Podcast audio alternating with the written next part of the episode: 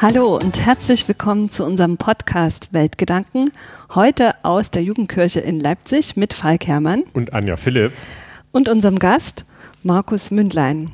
Markus ist 26 Jahre alt, kommt hier aus Leipzig, ist Kaufmann für Büromanagement und seit 10.7. Vorsitzender der Jungen Union. Schön, dass du da bist. Schönen guten Tag, ich freue mich hier zu sein.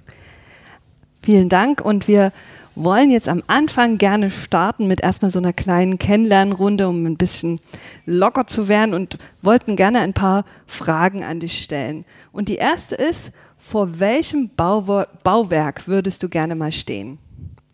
Ich stand eigentlich schon vor relativ vielen tollen Bauwerken, habe schon relativ vieles gesehen und das ist eigentlich immer nur so, ein, so eine Gefühlsfrage, wo man da jetzt äh, mal stehen will, aber ich will unbedingt auch mal schon auch noch mal vor dem Weißen Haus in Washington DC stehen.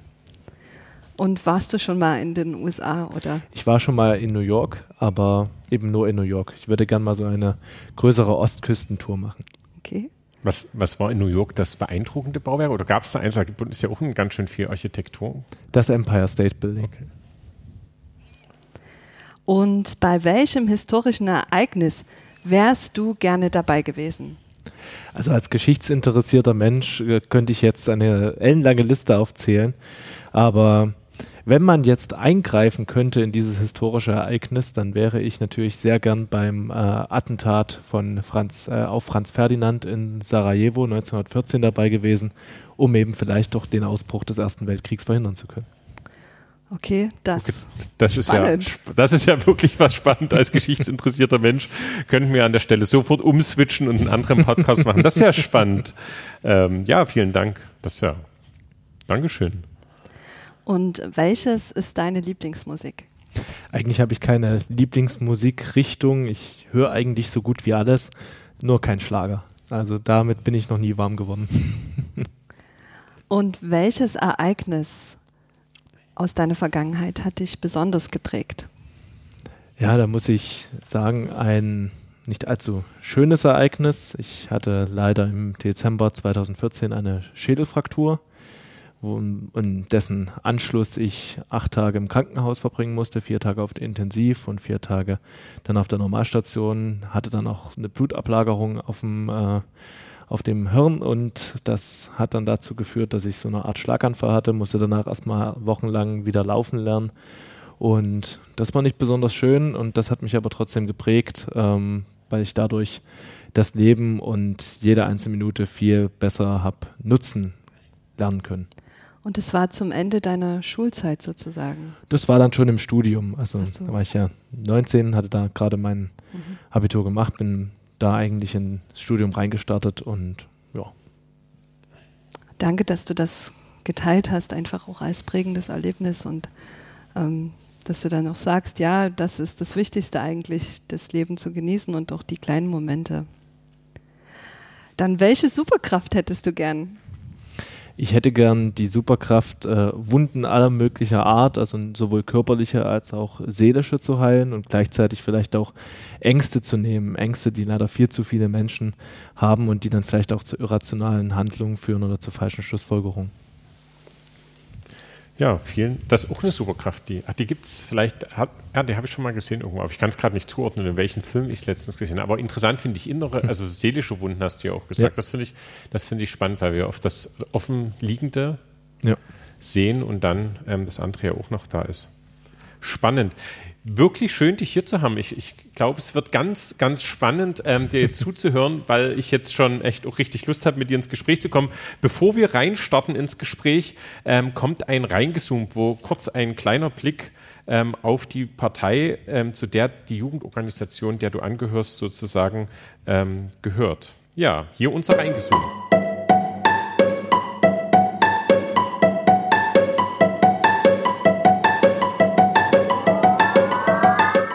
CDU wurde 1945 gegründet, bezeichnet sich als Volkspartei der Mitte und verfolgt eine konservative, christliche und liberale Ausrichtung. Man ordnet sie im politischen Spektrum als mittig bis mittig rechts ein.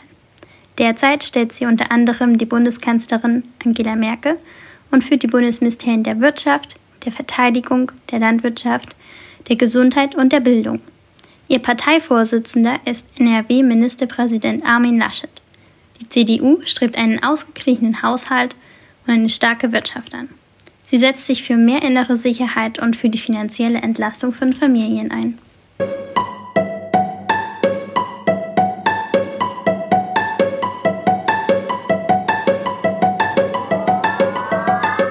So, hallo, hier sind wir wieder und ähm, wir starten jetzt ähm, mit dem Blick auf die Partei, zu der die Jugendorganisation gehört. Und als erstes ähm, die Frage sozusagen, die drei Buchstaben CDU, was bedeuten die und für was stehen die? Also Christlich-Demokratische Union. Wir haben ja auch noch unsere bayerische Schwesterpartei, die CSU, die Christlich-Soziale Union. Und bedeutet einfach christdemokratische Politik. Das ist, es gibt die verschiedensten Begriffe in der Politikwissenschaft, wo man äh, eine Partei einordnen kann. Ähm, wir haben eigentlich das Selbstverständnis, dass wir konservativ, liberal und christlich-sozial sind. Und ich könnte jetzt noch im Einzelnen erklären, was jetzt wie vielleicht was bedeuten könnte. Na, Weiß ich nicht, ob wir jetzt Zeit dafür haben. Dass Nein, das, die Frage ist, ich muss mich immer konzentrieren, Kern. Weil ich dann gleich nachfrage und dann sozusagen ganz interessiert zuhöre. Ähm, ich glaube, Union wäre vielleicht, was, was mhm. für was Union steht. Wenn, wenn du das beschreiben könntest, wäre es, glaube ja. ich, gut, weil das ähm, sozusagen ist. Und was, was noch, liberal haben wir schon jetzt mal gehabt. Wer das nicht weiß, der muss nochmal bei den, bei den mhm. FDP zuhören, weil das ist dieselbe, dasselbe Begriff, der ändert sich ja nicht. Im Grunde genommen schon. Genau, also Union, für was steht Union oder was bedeutet die Union? Union ist eine Formulierung, die man wahrscheinlich gewählt hat. Ich kann das jetzt äh, nicht ganz mutmaßen. Ich war bei der Entscheidung, äh, wie man diese Partei nun nennt, nicht selbst dabei. Aber wir hatten ja in der Weimarer Republik gab es ja die sogenannte Zentrumspartei. Das war eine katholische Partei.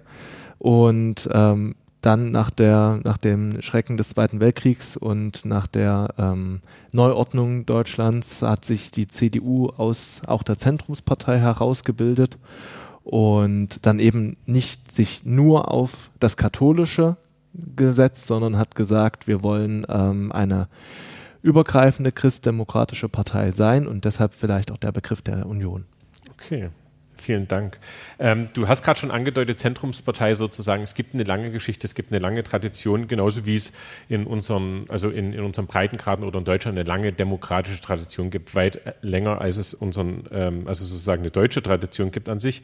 Aber ähm, zwei Personen, ähm, die sozusagen, oder eine Person, wo du sagst, ähm, die möchte ich euch mal kurz ansprechen, ähm, kurzen Blick reinwerfen. Das lohnt sich da mal nachzuhaken, eine Doku zu gucken oder zu googeln oder mal was zu lesen, wo du sagst, die finde ich spannend, folgt dem mal. Die zur CDU gehören natürlich. Jetzt nicht zwei Personen, mhm. sondern die mit der CDU zu tun haben. Also ich könnte natürlich äh, da insbesondere für den Osten Deutschlands sehr bedeutsam nur Helmut Kohl vor allem erstmal empfehlen. Der war 25 Jahre lang Vorsitzender unserer Partei, 16 Jahre Kanzler, der Kanzler der Einheit auch ein Kanzler, der das Zukunftsprojekt Europa vorangetrieben hat, wie selten ein Kanzler zuvor.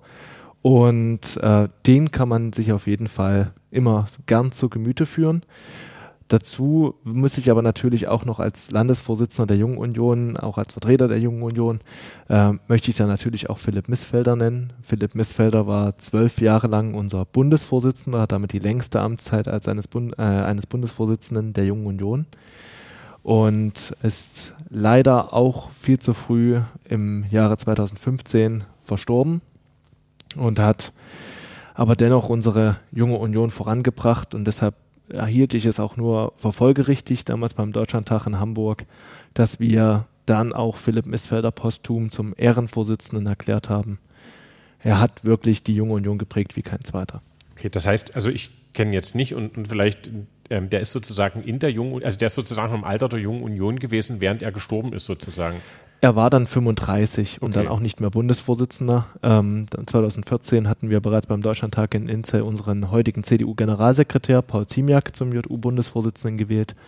Ähm, aber 35 okay. ist nun wirklich kein Alter. Das hat uns alle wirklich auch schwer getroffen. Okay, vielen Dank. Wie, wie, wie alt, wann ist, geht man aus der Jungen Union raus? Also wir kommen noch zur Jugendorganisation, aber es ja. bietet sich jetzt schlichtweg an, um sozusagen noch einfach eine Orientierungsmarke hinzulegen. Die, das Engagement der Jungen Union ist von 14 Jahren bis 35 Jahren möglich. Okay. Vielen Dank. Ähm, jetzt ähm, wäre so, wär so die spannende Frage, also ähm, große Geschichte, große Partei, viele Leute das Land ähm, mitgeprägt ähm, über, über viele Regierungen hinweg.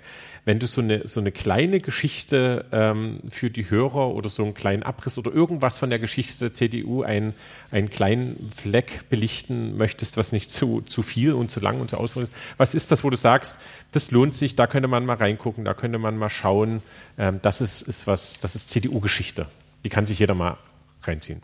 Also zunächst zum Überblick, ähm, die CDU und auch CSU, also die Union auf der Bundesebene, ähm, hat die längste Regierungszeit aller Parteien in unserer Bundesrepublik, 52 Jahre, fünf Kanzler und eigentlich alle drei Top-Kanzler mit der längsten Regierungszeit, Helmut Kohl und Angela Merkel, 16 Jahre und Konrad Adenauer 14 Jahre, ähm, dieses Land regiert und zwar auch immer zu den eigentlich wirklich entscheidendsten, an den entscheidendsten Stellen und an den entscheidendsten Punkten bei der Gründung der Bundesrepublik und der Westintegration, am Beginn der europäischen Einigung, zum Beispiel äh, bei der ganzen Gründung der europäischen Gemeinschaften, der Europäischen Wirtschaftsgemeinschaft, EWG, der Europäischen Atomgemeinschaft und der Montanunion, der Europäischen Gemeinschaft für Kohle und Stahl. Alles in den 50er Jahren, alles äh, unter Konrad Adenauer und auch der Élysée-Vertrag, auch ein ganz wichtiger Punkt, einer der letzten Dinge, die Kanzler Adenauer vollbracht hat, war der Élysée-Vertrag von 1963. Und natürlich, ich habe es schon erwähnt, für den Osten ganz besonders die Wiedervereinigung. Vielen Dank dir für den kleinen Abriss, diese kleinen Blicke in die Geschichte ähm, die den einen oder anderen auch aus dem Geschichtsunterricht bekannt vorgekommen sein könnten. Wenn es euch noch mehr interessiert, googelt, schaut es nach, findet es raus.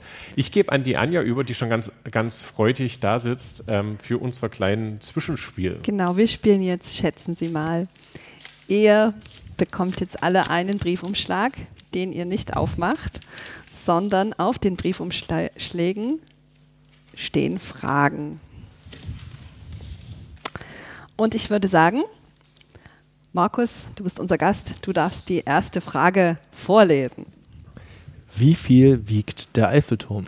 Genau, und da können wir jetzt schätzen, wie viel der Eiffelturm wiegt. Ich kann auch gerne anfangen. Dann fängst du an. Genau. Und wenn du, wenn du dann, ich gebe dir noch Zeit zum Denken, damit ich nicht denken kann. Wenn wir alle was gesagt haben, dann kannst du es, machst du es auf und dann steht und die, die, richtige Antwort, die im Internet zu finden ist. Also ich habe keine Ahnung, es sind wahrscheinlich mehrere Tonnen. Ich sage jetzt einfach mal 100 Tonnen?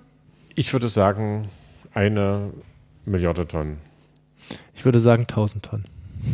Eine Milliarde ist zu viel. Ich habe beim letzten immer alles so niedrig geschätzt oder irgendwie so, ich liege eh immer voll daneben. Bei Schätzfragen brauche ich wirklich auch einen Moment, um mich zu vergegenwärtigen.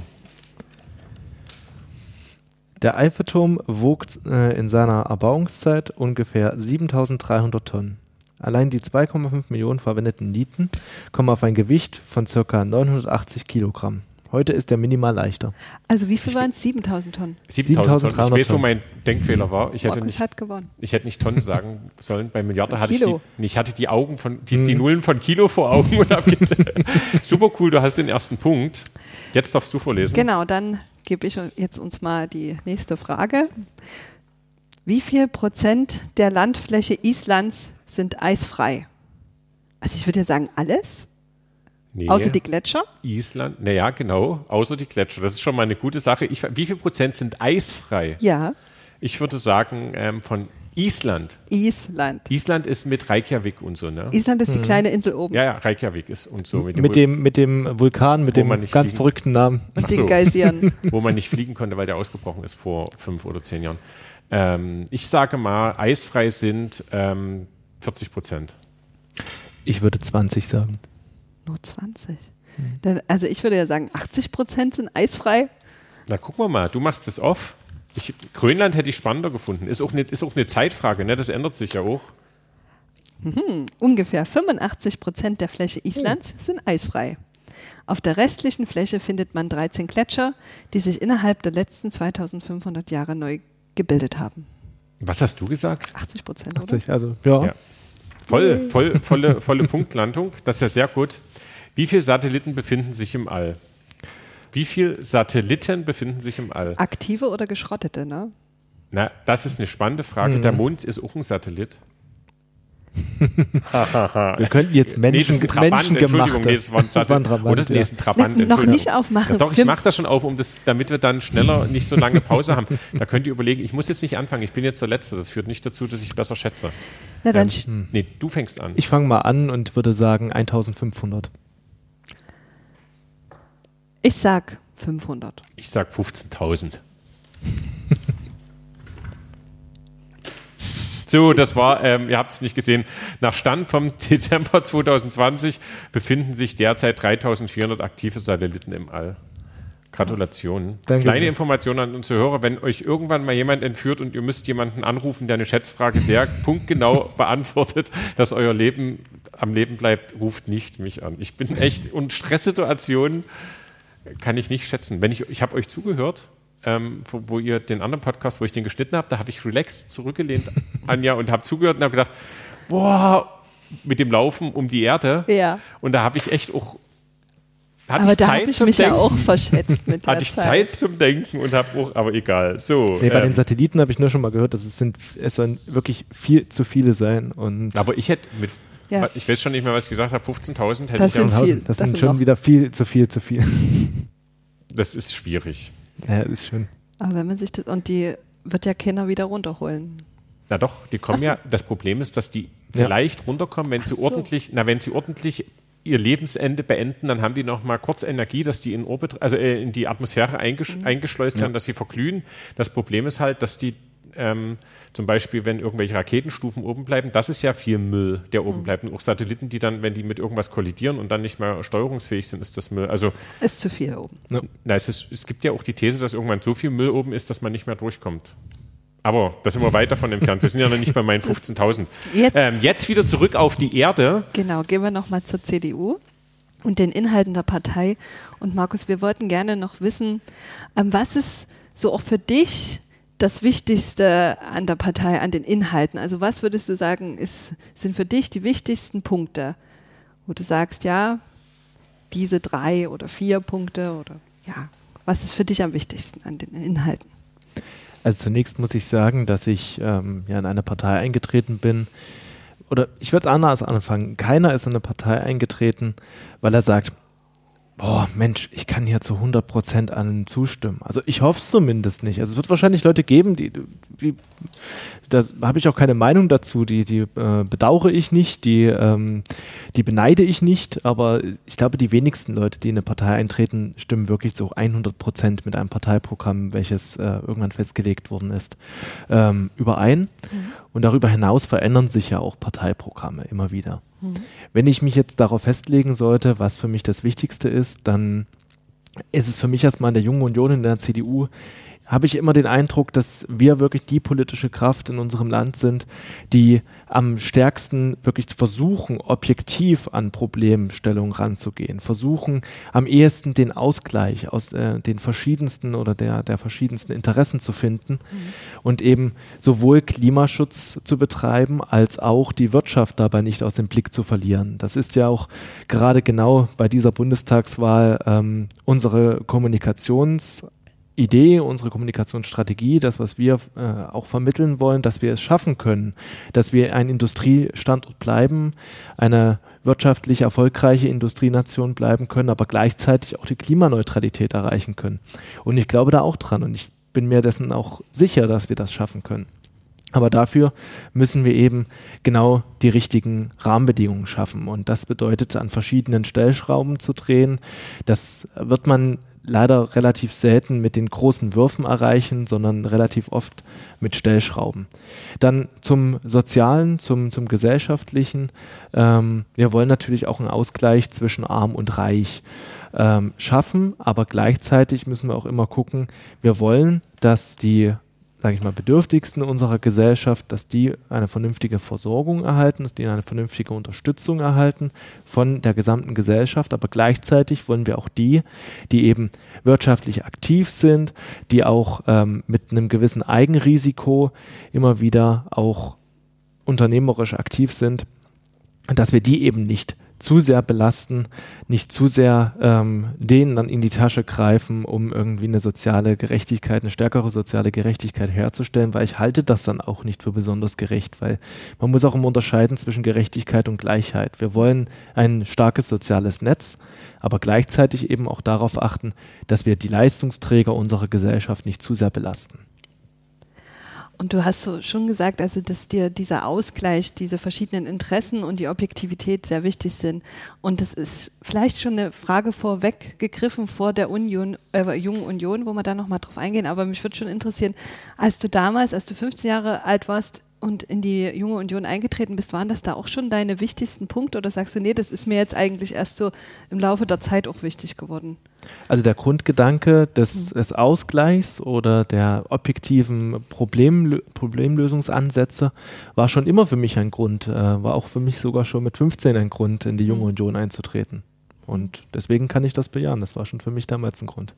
Okay. Und wir haben so eine Frage, die, die heißt, mit welchen Organisationen kooperiert ihr? Und das könnte man auch so sagen. Ähm, was habt ihr so ein Netzwerk? Also mit, mit wem arbeitet die CDU auch vor allem zusammen? Also die CDU ähm, arbeitet erstmal grundsätzlich mit allen Vereinigungen und Organisationen zusammen, die auf dem Boden des Grundgesetzes stehen. Mhm. Ähm, was wir natürlich klar ablehnen, sind Organisationen, die auch nur im Ansatz ähm, mit politisch extremen Kräften zusammenarbeiten. Und wir haben das jetzt erst am Samstag gesehen. Natürlich ist das Hauptproblem in Sachsen der Rechtsextremismus, aber hier in Leipzig haben wir eben auch einen sehr starken Herd von Linksextremen, äh, die sich dann über die ganze Bundesrepublik miteinander vernetzen, organisieren und dann halt eben, wie zum Beispiel letzten Samstag nach Leipzig kommen. Und auch da, bei solchen Demonstrationen kommt es nicht nur zu Sachschäden, sondern auch zu Personenschäden und eben auch zu Morddrohungen. Jetzt neuerdings äh, wieder, die eigentlich und die auch bewusst von der Seite der Demonstranten an den RAF-Terror äh, erinnern und an auf diesen anspielen. Und auch da müssen wir ähm, als Rechtsstaat und auch als, als wehrhafte Demokratie aktiv sein und deswegen mit solchen Organisationen nicht. Aber ansonsten, wir sind eine Volkspartei, wir kooperieren eigentlich sonst mit allen möglichen Vereinigungen und auch innerparteilich. Noch ein kurzer Punkt dazu, haben wir sowohl die Arbeitnehmerschaft, die christdemokratische, als auch die mit, äh, Mittelstands- und Wirtschaftsunion. Das heißt, sowohl Arbeitnehmerinteressen als auch Unternehmerinteressen sind bei uns im Ausgleich. Jetzt, jetzt war ich kurz, kurz ähm, habe ich noch den Gedanken nachgegangen. Ähm, für die, die nicht in Leipzig leben oder im Kontext von Leipzig leben oder im, äh, die Nachrichten nicht in dem Maße verfolgen. Also ich habe, also überregionale Nachrichten haben das jetzt auch nicht so forciert, glaube ich, in den letzten Tagen. Also zumindest habe ich es auch nur ein, zweimal gelesen. Ähm, was ist in Leipzig war am, am Wochenende eine Demonstration? Oder kannst du noch mal bloß ein kurzes, ähm, in objektiven, einfachen Blick von oben drauf, was ist da gewesen? Und du hast schon gesagt, dann sind ähm, sozusagen verschiedene Leute aus Deutschland angegriffen reist und haben sozusagen auf dieser Demonstration. Genau, also sind 3000 äh, Demonstranten aus ganz Deutschland nach Leipzig gekommen, vergangenen Samstag, dem 18.09. Ähm, und sind dann halt durch den Leipziger Süden gezogen, haben mehrere Institutionen angegriffen, das Polizeikommissariat, äh, eine Filiale der Deutschen Bank. Und dabei sind eben auch sieben äh, Polizisten leider zu Schaden gekommen und gleichzeitig gab es auch auf einem Plakat eine Morddrohung gegen den Chef der sächsischen PTAZ, der Extremismusabwehreinheit. Und das ist schon eine ganz neue Qualität und auch diese, dieses Plakat hatte Anspielungen auf den Terror der Roten Armee-Fraktion, der RAF.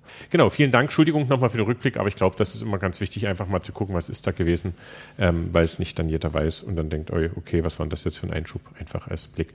Vielen Dank. Neben dem Ausgleich auch ähm, von Arm und Reich, was würdest du sagen, ist ein Herzensanliegen eurer Partei? Das ist vielleicht ja auch ein emotionaler Begriff, aber was würdest du sagen, ist ja noch eurer Partei einfach sehr wichtig? Herzensanliegen, da, da, muss ich wirklich direkt, direkt reingehen. Herzensanliegen ist immer so eine Sache, weil wir sind wirklich eine, eine Partei des Ausgleichs und weniger der Herzensanliegen-Themen. Also mhm.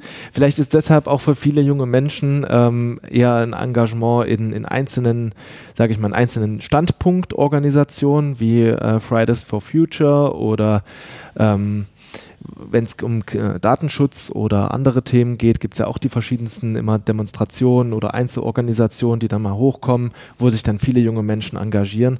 Und politisches Engagement von jungen Menschen ist immer so eine Sache. Da muss man sich länger dann auch einer Partei und dieser Progr äh, Parteiprogrammatik auch mit dieser auseinandersetzen, muss da lange arbeiten, um seine Punkte einzubringen. Und insbesondere bei uns natürlich als Union, wo wir jetzt nicht sagen, wir sind jetzt die großen äh, Gerechtigkeitskämpfer, ähm, weil es ist ja alles ungerecht oder äh, wir sind ja alle unfrei, wir sind die großen Freiheitskämpfer oder ähm, es gibt ja auch noch andere Kräfte, die sagen ganz andere Sachen, das möchte ich jetzt nicht unbedingt in den Podcast bringen, aber all das sind jetzt äh, sehr knallige Dinger, sehr knallige Themen, Sowas haben wir als Union doch eher selten.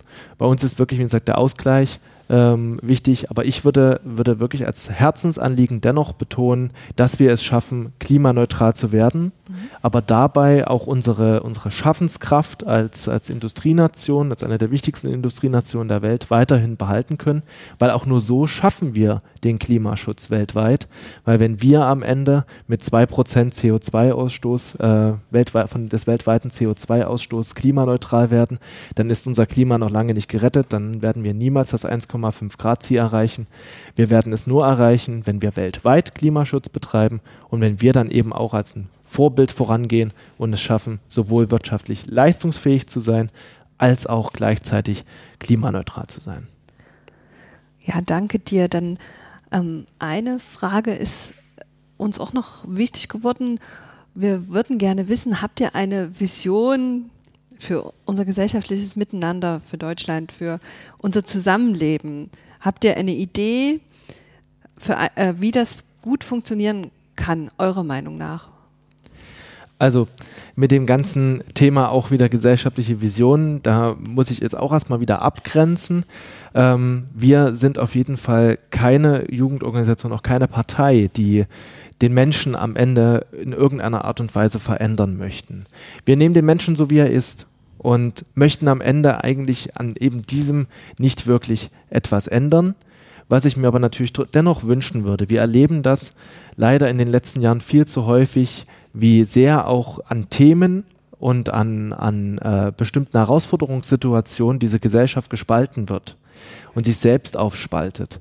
Und das hat zum Teil Gründe in unserer aktuellen auch Medienkultur, auch durch Social Media und auch durch ein, sage ich mal, viel zu gering, geringes Reflektieren dessen, was man eben auch in diesen ähm, Medien auch konsumiert, vorgesetzt bekommt, ähm, was man in seiner Bubble nur die ganze Zeit selbst liest.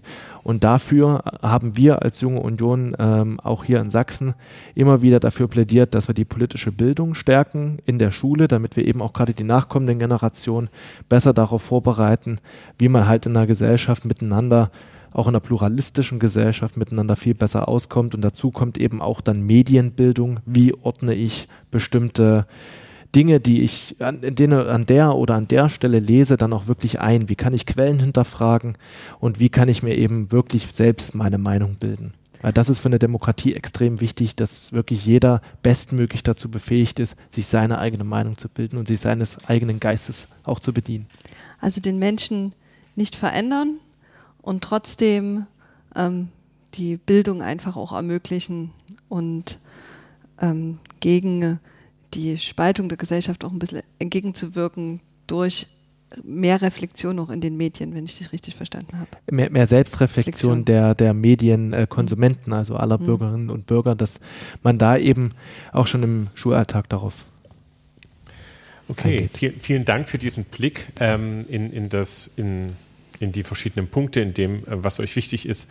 Ähm, ich auch da könnte man, glaube ich, noch lange reden. Da, ähm, wenn das Mikrofon aus ist, haben wir, haben wir dann nochmal andere Zeit, weil dann, dann läuft es vielleicht nicht so.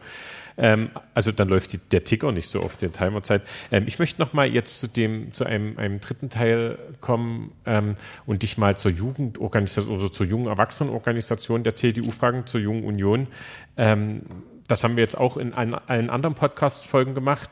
Ähm, und das ist, glaube ich, aber spannend, das einfach mal zu hören, wie ist das bei euch? Ich glaube, die Struktur ist ähnlich wie bei allen anderen. Deswegen leite ich gleich mal so ein. Es gibt eine Bundesebene, es gibt eine Landesebene und dann vor Ort Ebenen, ähm, wo ihr euch als junge Union, du nix ähm, trefft. Genau. Aber also da braucht man jetzt auf die Struktur vielleicht nicht so, so viel eingehen, wenn du das möchtest, gern nochmal. Aber wenn ich mir jetzt vorstelle, ähm, ich habe gehört, dort trifft sich die junge Union und ich komme jetzt nicht hin, weil ich ja über 35 bin. Aber wenn ich jünger wäre, ich würde vorbeikommen, einer unserer Hörer würde vorbeikommen. Was erwartet denn da? Wie, wie, wie ist das, wie ist das, was gibt es da zu trinken? Wie ist die Atmosphäre? Wie seht ihr aus? Was ist das für eine Location? Also einfach so, äh, was würde mich da erwarten? Was macht ihr da?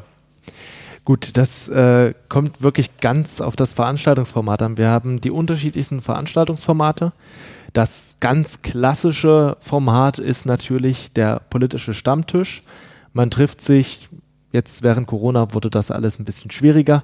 Man trifft sich ähm, in einer Gaststätte, in einer Kneipe, setzt sich zusammen. Ähm, jeder kann am Ende trinken, was er will. Man muss natürlich, natürlich gehört auch zur Klarheit dazu, ähm, da wird vor allem dann über 16 natürlich, da achten wir auch intern sehr darauf, ähm, dann auch mal ein Bier getrunken. Ähm, wie man das halt von so einem klassischen Stammtisch am Ende hört. Es ist ein lockerer Austausch untereinander. Aber wie schon gesagt, wir haben die unterschiedlichsten Veranstaltungsformate und insbesondere hier im Kreisverband Leipzig haben wir auch Pro- und Kontra-Diskussionen, ganz äh, normale klassische Pro und Contra. Man hat zwei Leute, die haben eine fest, fest positionierte Meinung. Das lässt dann oder das hält dann die Diskussion immer am Laufen. Und man kann halt einsteigen, man kann auch einfach nur zuhören und haben die unterschiedlichsten AGs, Inhalt, Orga, PR. Und so ist das in vielen anderen Kreisverbänden auch, dass die auch verschiedenste Formate haben. Und ja, wie sehen wir aus? Ähm, ganz normale Menschen. Das heißt, wenn ich, wenn ich so, also ich ja jetzt wieder nicht, ich will immer so die Ich-Botschaft, aber wenn jetzt mein Sohn, mein 15-jähriger Sohn in die Kneipe geht oder in, in die Gaststätte geht und ähm, kriegt wieder, weil er auf sein Handy guckt, nicht richtig mit, ob er sich zu uns an den Tisch setzt oder zu euch, ähm, dann wäre das jetzt erstmal einfach, dann würde der da sitzen und dann würde da vielleicht ein anderer 15-Jähriger sitzen und dann sieht er so aus oder nicht sieht. Also das ist so, man wird es nicht gleich auf den ersten Blick sehen. Man, man würde es auf jeden Fall nicht gleich auf den ersten Blick sehen. Wir haben ein Image, das wir auch bei unseren Stammtischen irgendwie im Anzug oder immer alle nur mit Hemd oder halt Pulloverhemd oder wie auch immer. Also ja, klar, also wir sehen eigentlich dann schon relativ klassisch zwar aus, ähm, meistens, aber auch nicht jeder. Und ich habe auch schon in überall in Sachsen bin ich halt auch als Landesvorsitzender unterwegs und sehe die verschiedensten Kreisverbände, sehe die verschiedensten Einzelcharaktere und die sehen im Grunde genommen alle natürlich vollkommen anders aus. Kommst, also wie kommt man als junger Mensch zur Jungen Union? Wir haben es vorhin schon mal kurz angesprochen. Was hat dich dazu bewegt, äh, zur Jungen Union zu gehen? Oder was, was können junge Menschen dazu bewegen, zur Jungen Union zu gehen? Wie findet man da rein? Anhand deines Beispiels mal. Ja gut, dann bin ich mit 15 schon in die Junge Union eingetreten. Ähm, das ist jetzt bei uns wirklich nicht der Durchschnitt. Ähm, der Durchschnitt liegt dann so bei Anfang Anfang bis Mitte 20, dass man dann so mit 21, 22 dann langsam Studienort angekommen, dann die ersten Partys mitgemacht, ähm, sich erstmal ausgelebt und dann geht's halt ins politische Engagement. Aber bei mir war es so, ich habe mich schon relativ früh äh, einfach für Politik interessiert. Es ist einfach wie so eine Art innerer Drang ähm, und bin dann halt mit 15 Jahren zu einem Kreisparteitag der CDU Leipzig gegangen. Das war wirklich meine erste politische Veranstaltung, die ich dann besucht hatte. Wie, und Entschuldigung, ich will nicht unterbrechen, aber wieso? Also ich bin 15, einfach weil dazu, ich, ja. so das dazu, dazu wurde, dazu wurde eben, oder ich habe eben diesen, diesen Termin gesehen. Ich habe mich dann mit der, mit der Jungen Union ähm, auseinandergesetzt, mit der Jungen Union Leipzig und dann erhielt ich halt die Nachricht, naja gut, kommst du halt mal, auch mal zum Kreisparteitag, dann siehst du mal, wie das bei der CDU Leipzig aussieht. Ähm, wir hatten eine Beisitzernachwahl und Satzungsänderungen, die sich vorrangig mit Rechtschreibung befassten. Also jetzt nicht unbedingt wirklich der spannendste Kreisparteitag, den, den ich jetzt so in den letzten elf Jahren erlebt habe. Aber ich bin dennoch dabei geblieben und ähm, das ist immer so meine eigene Erklärung dafür, dass ich wahrscheinlich einfach nur wirklich ein gro ganz großes Interesse schon immer an Politik hatte. Aber die meisten, die zu uns kommen, die sind dann, wie schon gesagt, Anfang 20. die ähm, möchten sich einfach politisch engagieren, haben so mal geguckt, was, was so passt und sind meistens dann auch genau so drauf, wie ich es halt auch schon versucht habe zu beschreiben, dass sie eben versuchen, objektiv lös an Lösungen heranzugehen, objektiv Lösungswege auch im Ausgleich äh, zu finden und haben natürlich alle ihr persönliches Steckenpferd thematisch, aber dennoch sind die meisten dann wirklich auch so gepolt, dass sie sagen, okay, gut, ich möchte einfach sachorientiert an Problemen arbeiten und das ist so der Großteil von Neumitgliedern, die wir in der Junge Union reinbekommen. Okay, vielen Dank. Ähm, die, du hast es jetzt gerade so beschrieben, du bist politisch interessiert gewesen. Ähm, woran hast du das erkannt oder wie hatten sich das festgemacht, deine 15 Naja, ich finde, also ich will mich ja. da gar nicht die Zeit verrinnen, aber ich finde das ganz spannend. Du hast vorhin mal gesagt, du hast so geschichtliches Interesse. Ähm, ist das, korreliert das miteinander? Also ja. dein, dein geschichtliches Interesse, dass du dann ja. Also, also mein, mein, Blick in die Kugel würde behaupten, äh, man hat ein geschichtliches Interesse und daraus entsteht ähm, in, in, eine Wahrnehmung für die Gegenwart. Genau. Und das also ändert sich dann in Handeln oder in, in ich möchte gern auch mal was sagen, weil ich gut. Weil ich auch äh, quasi die Zukunft meiner Stadt oder Sachsens oder Deutschlands, Europas, der ganzen Welt ähm, einfach verändern möchte. Ich möchte, möchte mitgestalten und das führt einen dann dazu, dass man halt sagt, okay, ich engagiere mich politisch, hat mich dazu gebracht, äh, zu sagen, dass ich mich politisch engagieren möchte und habe dann eigentlich auch gleich in der Jungen Union direkt losgelegt, habe dann auch hier in Leipzig äh, den Kreisverband der Schülerunion gegründet. Das ist nochmal eine Unterorganisation unter der Jungen Union nur für Schüler. Ähm, habe die dann aufgebaut. Wir sind mit sieben Mitgliedern gestartet. 2014, als ich dann meinen Kreisvorsitz abgegeben habe, hatten wir fast 40 Mitglieder und dann ging es weiter mit der Jungen Union, stellvertretender Kreisvorsitzender erstmal in Leipzig, dann in Landesvorstand gestartet, zunächst als Beisitzer, dann Schatzmeister, dann Stellvertreter und jetzt halt Vorsitzender. Ihr hört, es gibt viel zu, also es gibt viele Möglichkeiten, viele Möglichkeiten und Orte, an denen man und Aufgaben, die man da wahrnehmen kann, ähm, die man erleben kann und dann miteinander auch wachsen kann. Ähm, junge Menschen, junge Menschen ähm, sind ja ab 18 wahlberechtigt. Was, was hat ein 18-Jähriger, wenn jetzt sozusagen, oder Erstwähler vielleicht, also 18-Jährige, ich sehe jetzt so Not, die jetzt 18 sind, aber Bundestagswahl findet alle vier Jahre statt. Das heißt, es gibt jetzt eine gewisse Gruppe von Menschen, die das erste Mal wählen dürfen, die sehr jung sind, 18, 19, 20, 21, ähm, die sozusagen noch nie eine Bundestagswahl mitgenommen haben. Ähm, wo, wo, sagst du oder wo sagt ihr als Junge Union, ähm, das ist ein Grund, ähm, mal das Kreuz bei der CDU zu machen und zu sagen, das habt ihr von uns, das habt ihr von uns, wenn ihr uns wählt? Zunächst, um etwas dröge zu starten. Ähm, Wirtschaftskompetenz ist Zukunftskompetenz. Das heißt, nur wenn wir natürlich unser Land ähm, oder die wirtschaftliche Infrastruktur unseres Landes weder durch Steuern oder noch durch, ähm, sage ich mal, realitätsferne Vorgaben ähm, zu sehr belasten, nur wenn unsere Wirtschaft weiterhin florieren kann, haben auch junge Menschen natürlich auch die Möglichkeit, sich auch in dieser Wirtschaft, in, der, in dem Wohlstand unserer Gesellschaft ähm, auch selbst verwirklichen zu können. Ähm, wenn ich natürlich jeden Tag dann so gewisserweise ums Überleben kämpfe, dann kann ich mich natürlich nicht selbst verwirklichen. Und ich glaube, dass sich relativ viele junge Menschen immer wieder auch selbst verwirklichen wollen, dürften aber dabei nicht vergessen, dass das auch eine gewisse Grundlage braucht, und zwar eine wirtschaftliche Grundlage. Ähm, das ist jetzt der ganz tröge Grund. Jetzt kommen wir zum Verkaufsgespräch. Ähm, wir, haben, wir haben im Gegen ähm, der eher politisch linken Parteien auch die FDP ist meines Wissens auch dafür, dass wir ähm, für junge Menschen auch eine staatlich geförderte private Anleihe, eine private Altersvorsorge einrichten nach dem skandinavischen Modell, dass man eben auch einzahlt auf äh, Aktien, auf Fonds, die, soweit man das einschätzen kann, eigentlich auch wirklich immer sicher sind.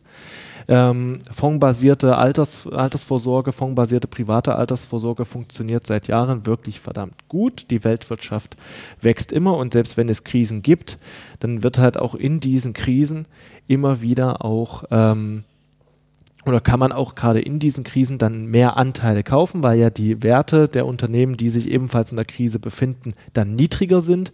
Aber die Weltwirtschaft wenn man das mehrere Jahren sieht, wenn man da so einen Strich durchzieht über das Wachstum und Fallen der Weltwirtschaft, über das Hoch und Runter, die Weltwirtschaft wächst immer.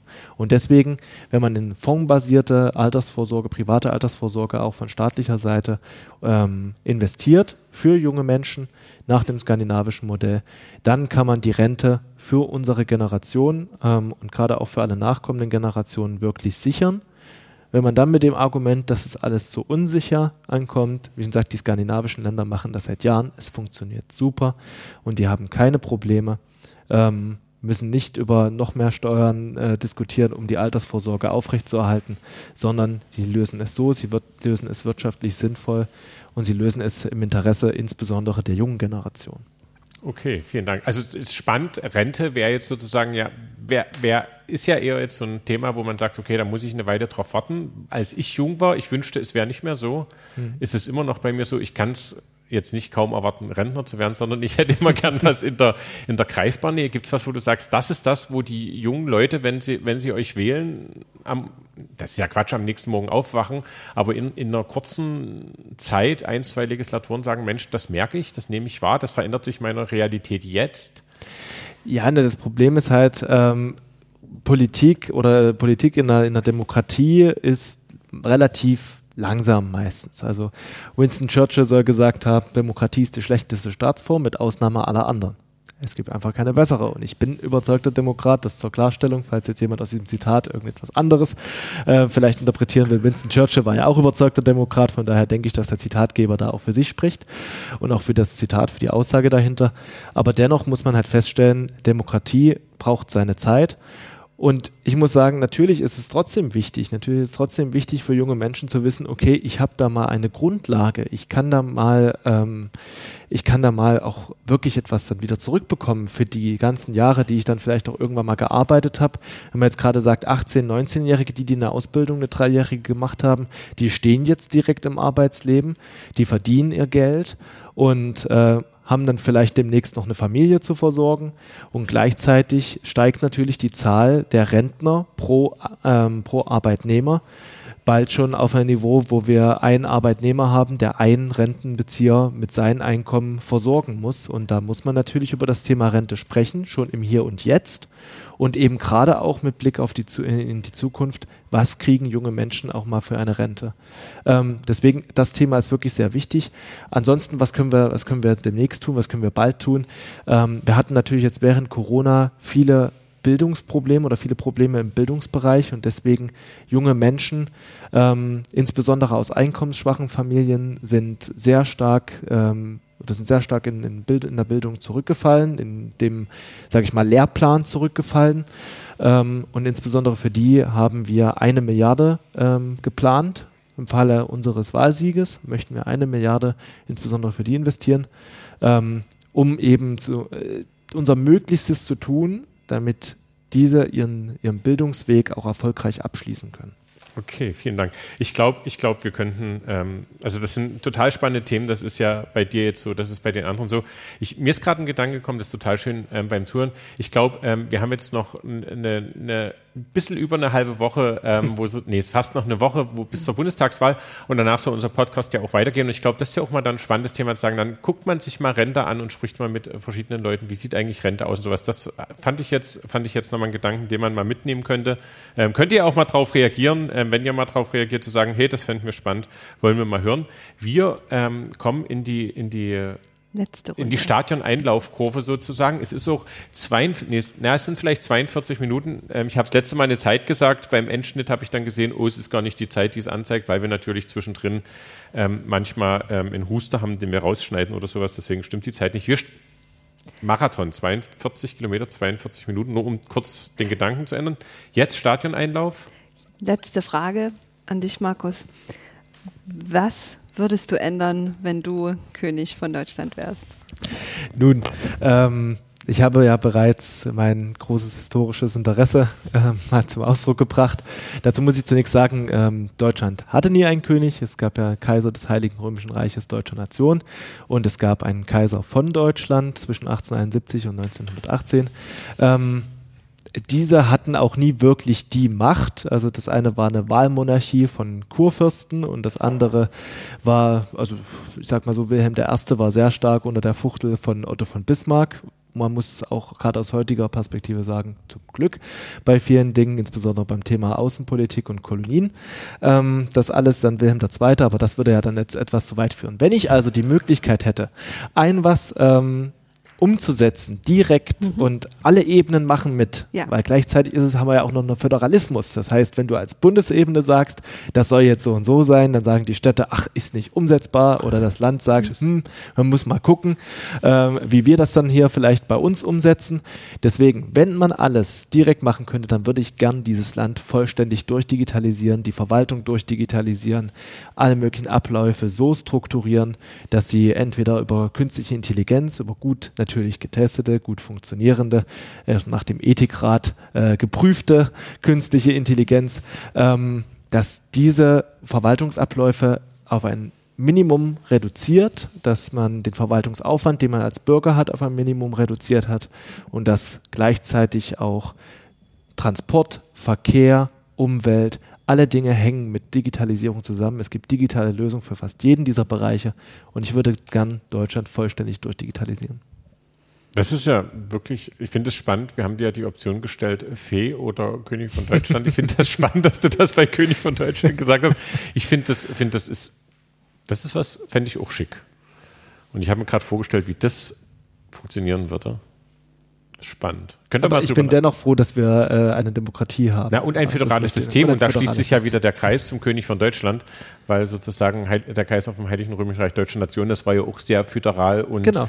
ähm, haben manche nicht im Blick, ähm, sozusagen, dass ja sozusagen wir eine unglaublich lange föderale Tradition haben ähm, und ähm, viel Zeit geflossen ist. Wie jetzt hier, so ja. auch Recht. Wir danken dir für die Zeit, ein großes Geschenk in der Zeit ähm, des Wahlkampfes und des Einsetzens ähm, für die eigene Partei und Menschen ähm, die eigenen Themen nahezubringen. Vielen Dank, dass du uns die Zeit geschenkt hast. ihr da draußen, euch eine gute Zeit noch und wir verabschieden uns. Wir verabschieden uns, geht wählen. Auf jeden Fall. Tschüss. Tschüss. Ciao.